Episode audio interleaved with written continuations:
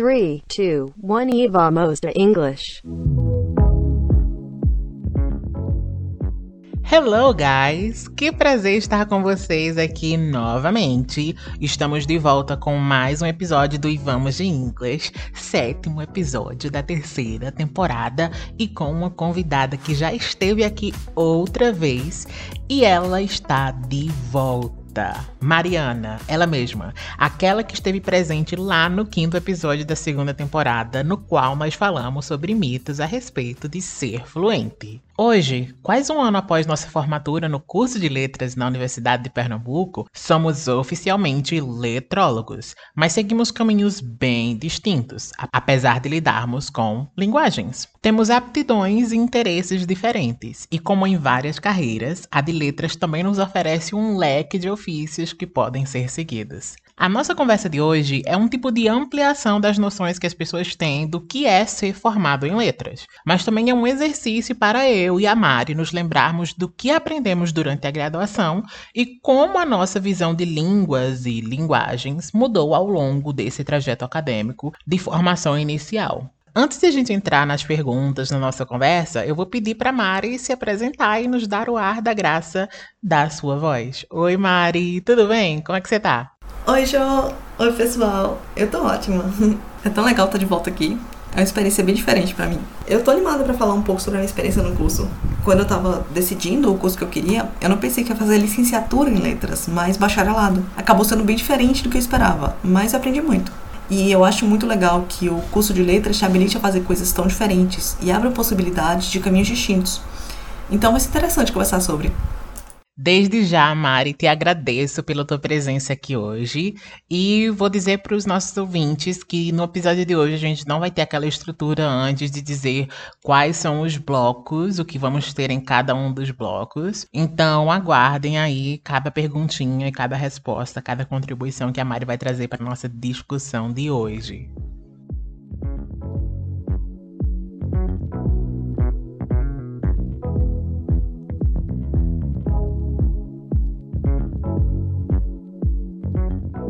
Para começo de conversa, eu queria saber se houve uma mudança na concepção que você tinha do curso de letras antes de adentrar né, esse ambiente acadêmico e se ela foi sendo desconstruída com o tempo. Se teve alguma coisa que você pensava que era de uma maneira e você foi descobrindo que era de outra.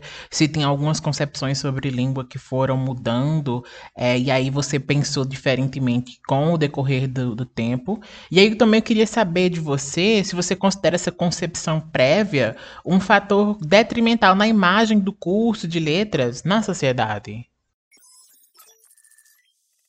Então, é, a maior parte do curso foi uma descoberta para mim, porque eu não tinha uma base. Quando eu estava no ensino médio, eu queria estudar literatura, revisão de texto e tradução. E embora eu imaginasse que o curso me prepararia com fundamentos dessas áreas, eu não fazia ideia do que eles seriam.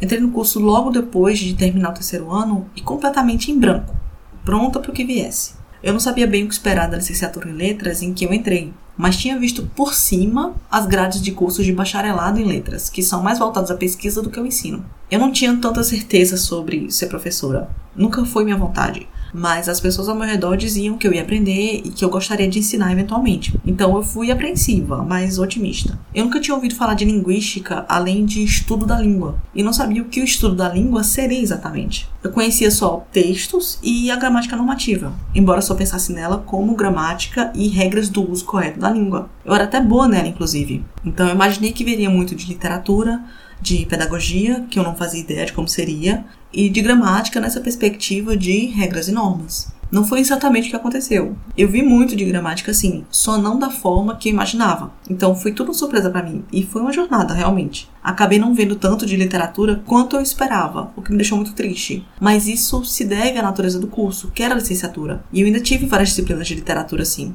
Então, apesar de eu ver menos do que eu gostaria dessa área, as disciplinas que eu estudei vieram como surpresas para mim. E eu fui experimentando cada uma delas e vendo como eram e do que eu gostava e não gostava. Eu vi muito sobre ensino da língua sobre português e inglês, sobre metodologia, sobre didática. Por mais que esse não seja o meu foco, foram aprendizados muito importantes. E eu não estaria tão preparada para ensinar, nem estaria interessada nesses tópicos se eu não tivesse tido essa experiência. Vi também muito sobre psicologia, história, filosofia, sociologia, cultura, e esses são conhecimentos inestimáveis que enriqueceram meu repertório e me deram alguma base que eu poderia usar para contextualizar tanto tópicos relacionados à pedagogia quanto os relacionados à literatura. É, eu me aprofundei mais do que no ensino médio em sintaxe, semântica e textualidade, o que me serviu bastante devido à área que eu pretendo trabalhar, que é de edição e revisão de texto, mas também para áreas como crítica literária e escrita criativa. Mas mais importante, eu aprendi muito sobre linguística, sobre fatores sociais e culturais da língua, sobre a constituição e a natureza da própria língua, como ela se forma e evolui, sobre diferenças regionais de dialetos, sobre sotaques e mais várias outras coisas. São assuntos mais profundos do que eu pensei e são importantes. Eu aprendi muito sobre como a gramática é normativa, sobre como a língua vai muito além da gramática,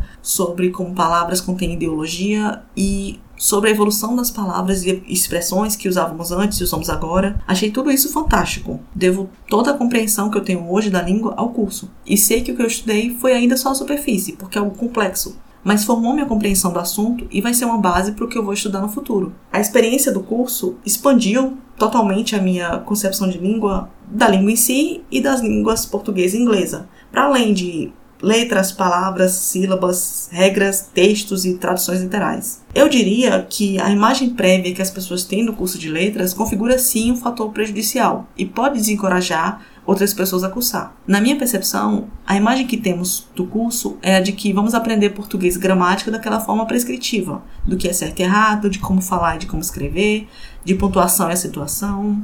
Então, de forma geral, eu acho que a expectativa é de que se aprendem coisas numa perspectiva limitada e normativa. Até a literatura tem uma certa expectativa de que a metodologia é aquela que só valoriza obras clássicas antigas e em que se responde perguntas sobre o texto que são pouco relevantes em um contexto fora da sala de aula. Mas na minha experiência, o mundo se abriu bastante com o que eu aprendi no curso.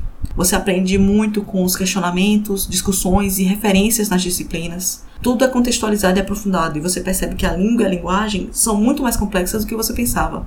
Eu concordo completamente contigo, principalmente no sentido de que os cursos superiores, seja ele um curso de licenciatura em letras ou um bacharelado em engenharia, eles têm a missão de ir além de uma abordagem exclusivista, de uma abordagem simplista, de uma abordagem resumida. Eles têm a missão de abrir os nossos olhos para nos tornarmos atentos sobre a integralidade dos conteúdos e de como eles se associam não não só de maneira técnica, mas também de maneira sociológica histórica ideológica. Então, a formação profissional tem muito a ver com a competência em relação ao conhecimento do conteúdo, mas também tem muito a ver com uma base crítica que está imanentemente associada a estudos que vão muito além da tecnicalidade dos conteúdos.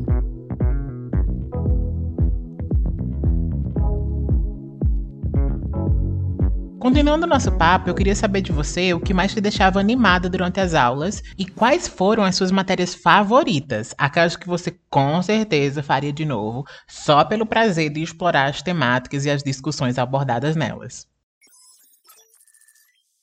Amei essa pergunta. Eu diria que as disciplinas que me deixavam mais animada eram as relacionadas à literatura, à escrita, à linguística e à história. De um lado, as que se aprofundavam na língua, em como ela era formada e nas possibilidades, e de outro, as que contextualizavam tudo com história e cultura. Então, todas as de literatura, as de inglês, as de latim, as de linguística, as de sintaxe e textualidade, as de cultura e história.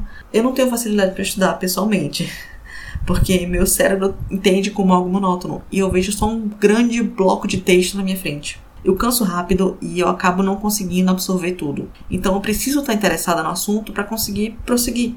Nessas disciplinas, as aulas já me deixavam interessada e eu ficava até curiosa quando tinha que ler artigos ou materiais sobre elas. Em especial, as que contextualizavam literatura e língua eram as melhores para mim. E as discussões sobre os tópicos literários me deixavam querendo mais. Tanto é que meu TCC foi focado em literatura, mas envolvia também língua inglesa, tradução intersemiótica e linguagem. Foi um assunto no qual eu tinha uma certa fixação, então eu pude falar e falar e falar sobre. Mas eu faria essas disciplinas que falei de novo, com certeza como eu falei, eu sou acostumada a ter uma certa dificuldade para estudar.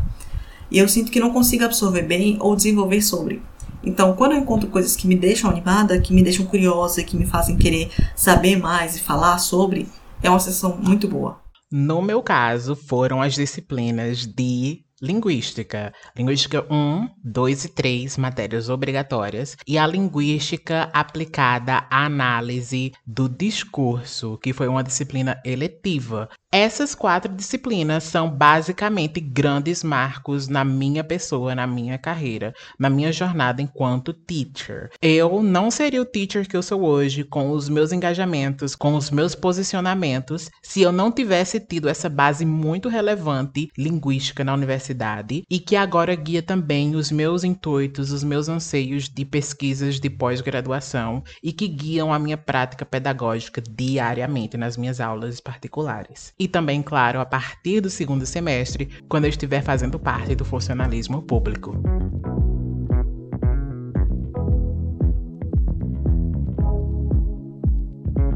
Voltando às nossas perguntas, eu queria saber de ti como foi realizar o trabalho de conclusão de curso? Como é que você encarou isso? Você já tinha feito algo dessa magnitude, dessa proporção, dessa relevância? Como foi encarar essa última empreitada do curso? E eu também queria saber é, como é que você se viu lá no final em relação ao começo, assim, quando você ainda estava no processo de coleta de dados e de preparação. Você acha que você tirou alguma lição, se que a gente pode falar assim, desse processo tão estressante e desafiador quanto é a construção de um trabalho que é tão importante, né? O último trabalho que você está fazendo ali na, na, universidade. Então é tipo assim, você está fechando esse ciclo e aí você quer fazer algo que seja relevante, que seja interessante. Ah, já esquecendo de te lembrar, de não esquecer, de não dizer também qual foi o tema do teu TCC. Acho que o pessoal vai adorar saber, porque eu adorei o tema, achei muito legal.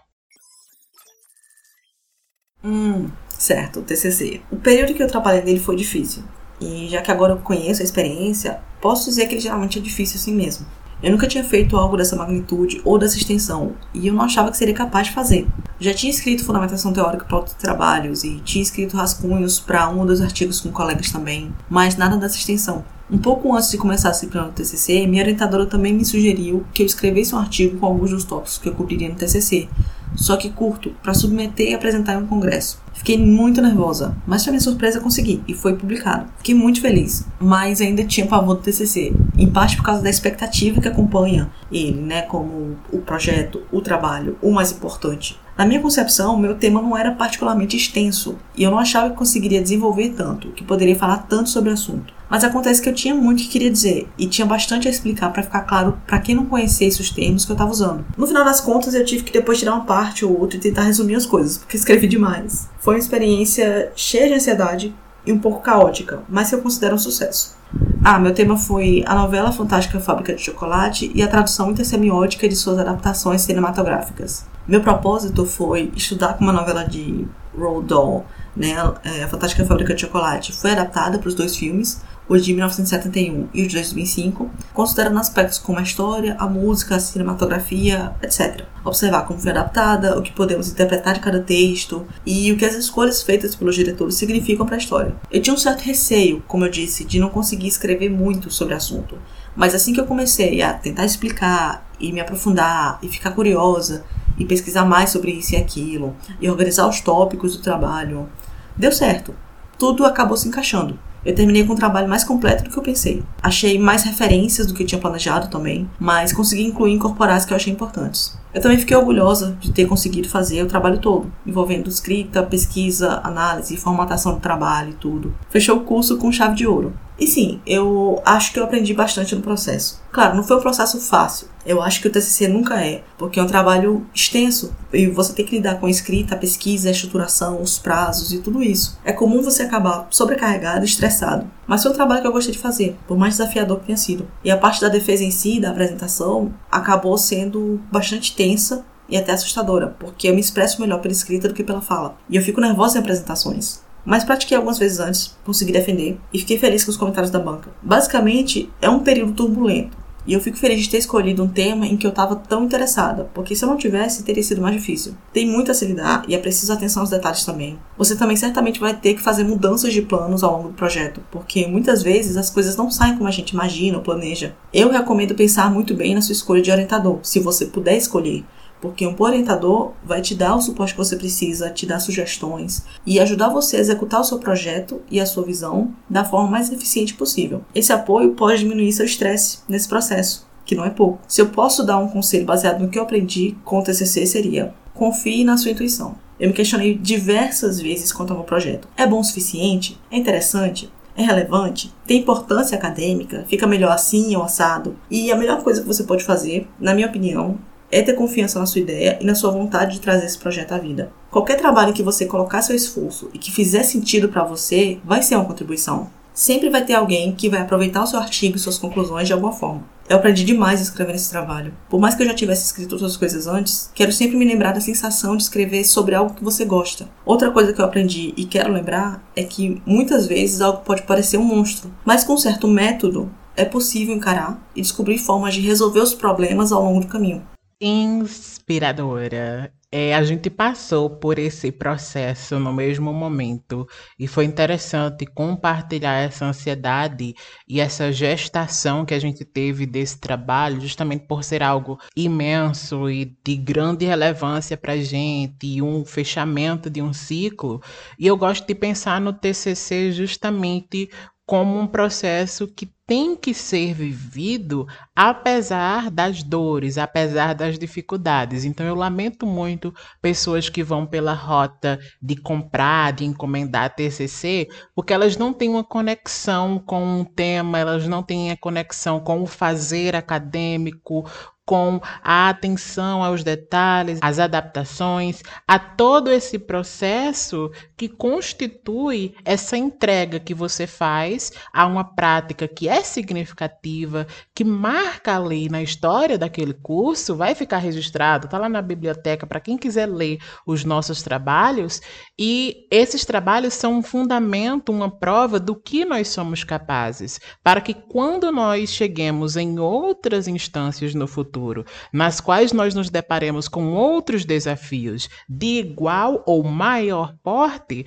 nós nos lembremos do que já fomos capazes. E também sobre a tua pesquisa, sobre a questão de tradução intersemiótica, eu queria destacar o meu fascínio sobre, novamente, o curso de letras não é sobre apenas línguas, não é apenas sobre português, nem apenas sobre inglês. É também sobre linguagens. Nesse caso, a linguagem cinematográfica.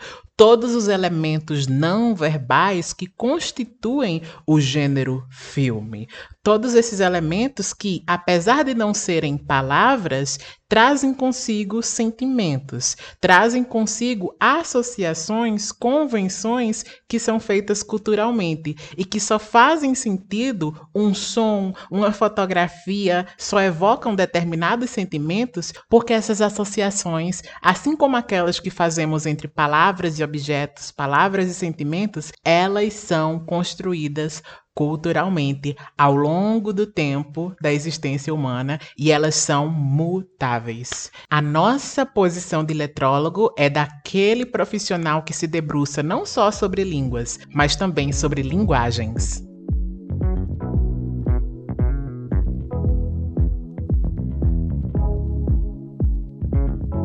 Para fechar, Mari, eu gostaria de te perguntar o que está no seu horizonte em relação à literatura e ao seu trabalho com ela. Você almeja cursar alguma pós ou seguir direto para o mercado editorial e arrasar na edição, na tradução de livros? Você gostaria de trabalhar com tradução que não tivesse relação com livros, por exemplo, séries, filmes, ou alguma coisa que não tivesse diretamente relacionada ao mercado literário? Me diz, me diz. Me diz quais são as coisas. Inclusive, por exemplo, até eu sei que você gosta muito de jogar. Você gostaria de estar envolvido em algum projeto de adaptação, de tradução de jogo para o português? Ah, nossa, amei essas possibilidades. Então, meu desejo é trabalhar com tradução, literatura e edição, né, preparação e revisão de textos. Mas não sei ainda como.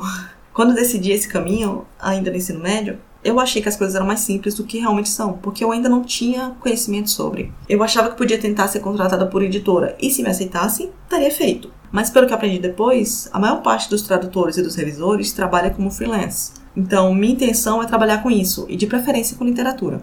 Eu quero sim poder fazer uma pós-graduação ou um mestrado, mas eu ainda não sei o que eu quero exatamente em relação a isso. Então, enquanto eu pesquiso e tento decidir, continuo fazendo minhas revisões de trabalhos acadêmicos. Se eu conseguir algum contato e puder trabalhar em algum projeto no mercado editorial, isso seria fantástico. É o que eu quero. Mas enquanto isso não acontece, eu preciso praticar, ter mais visibilidade, fazer contatos na área e encontrar formas de ser contratada. Não sei ainda como vou fazer isso, porque eu estou começando e vou ter que pensar em certas estratégias. Mas quando eu decidi a direção que eu quero ir em relação à pós-graduação, eu quero também me qualificar para que eu possa ter mais chances, mais possibilidades e mais contatos. É, em relação a mídias, por mais que a menina dos meus olhos seja literatura, eu adoraria trabalhar com projetos de tradução em outros meios também, como séries de televisão, filmes, etc. Além de ser boa prática, eu acho que também seria muito interessante para mim, porque eu gosto dessas mídias. E eu ficaria extremamente animada de poder trabalhar em um projeto de tradução ou adaptação de jogo. Nossa, imagine! Seria incrível. Eu acho que ainda preciso estudar muito antes,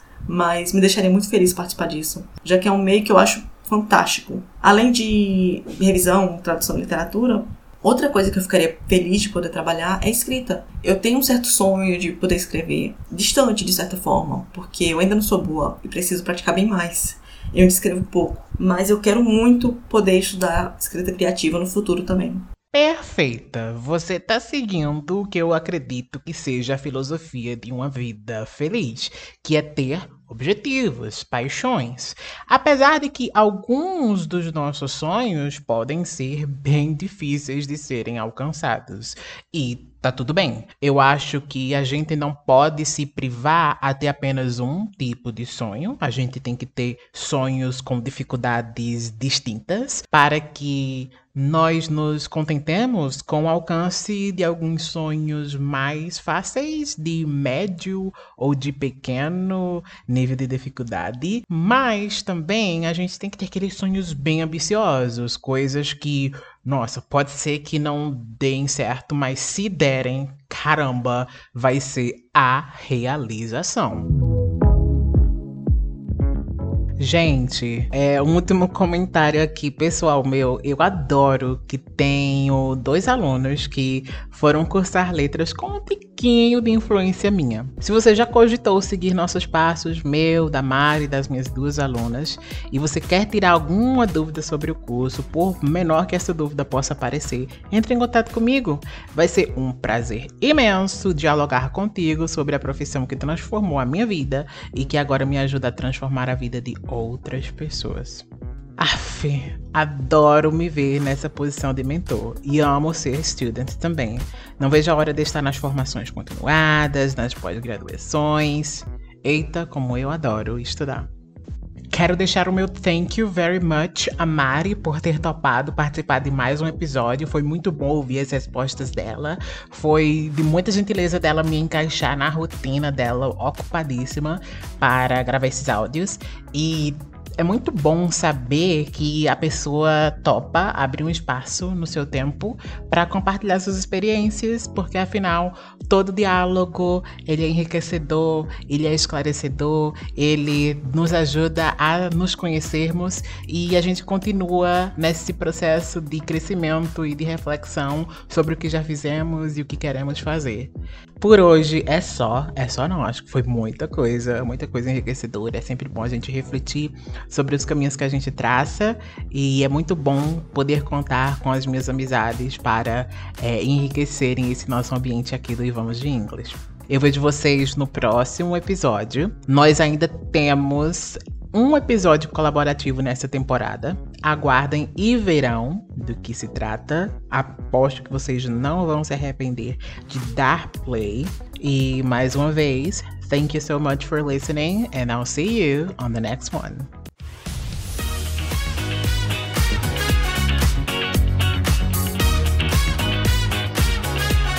That's all.